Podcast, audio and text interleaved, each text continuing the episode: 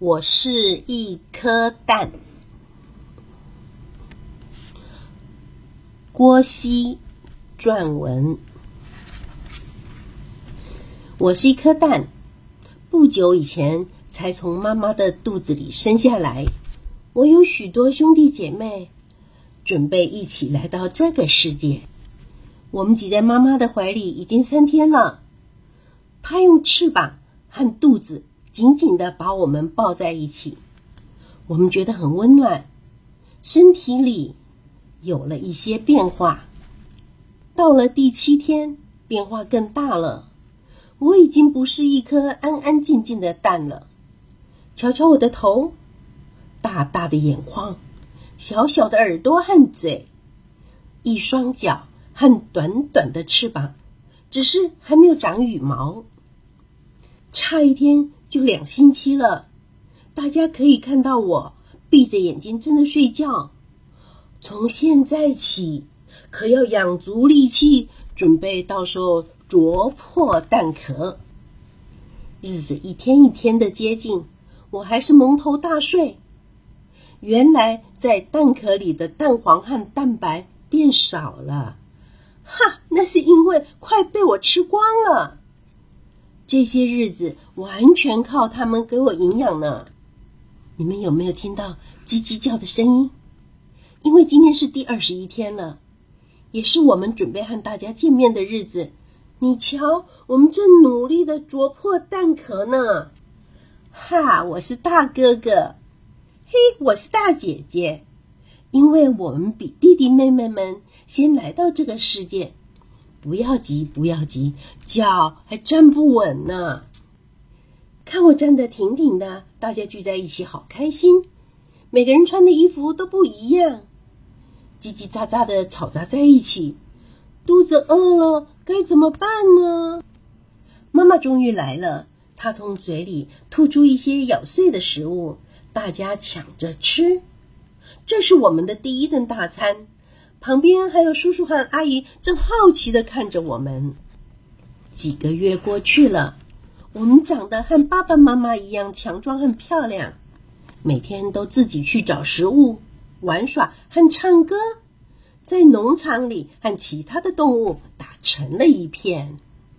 亲子加油站，蛋是一切高等动物的生命之始。在本书中，我们以鸡蛋为代表。主要着眼于在它的普遍性和生活性。它的体积够大，也容易观察。它所孵育出来的生命，也是小朋友最感兴趣的。在自然界中，除了无性生殖的低等动物以外，几乎我们肉眼所能见的，尤其孩子生活环境四周可以接触的动物，无论昆虫、两栖类、爬行类、鸟类。鱼类和哺乳动物都是以蛋为原始生命的形式。我们在向孩子解释生命现象的同时，可以举出许多的实例，比如昆虫里的蚕宝宝、两栖类的青蛙卵、爬行类如海龟的卵、吃柳叶鱼或是烤鱼子中数目惊人的鱼卵、最容易看见的鸡蛋或鸟蛋。还有胎生动物，尤其是人，隐藏在体内的卵巢等等。大部分的蛋是在体外孵化的，只有哺乳类的蛋是在妈妈的子宫里成长的。基本上，动物的蛋在孵化的过程中可以分成两大类：一类是脊椎动物，另一类是无脊椎动物。青蛙、乌龟、小鸟。鱼和哺乳动物都属于脊椎动物。很明显的，它们的蛋体积比较大，肉眼可以观察得到。而最重要的特征是，不论是胎生或是卵生，在受精到胚胎的过程中，都拥有共同的特色，就是一直到成长中期以后，才分道扬镳，各自发展成不同的构造和外形特征。用鸡蛋做例子，也是将来进入小学生物课程中必修的内容。它正可以解释生从何处来，的疑惑，也是孩子第一次的性教育，让孩子轻松的进入生命的旅程。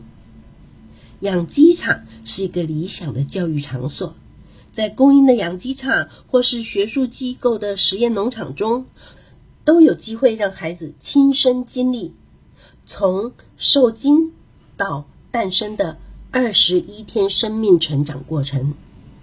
从鸡鸭和各种不同的鸟类，再延伸到其他的脊椎动物，甚至从昆虫卵的孵化现象，都可以启发孩子关心生命的宝贵情操。从观察中了解生物奋力挣扎的求生本能，将有助于孩子对生态环境的重视。这个故事就说完了。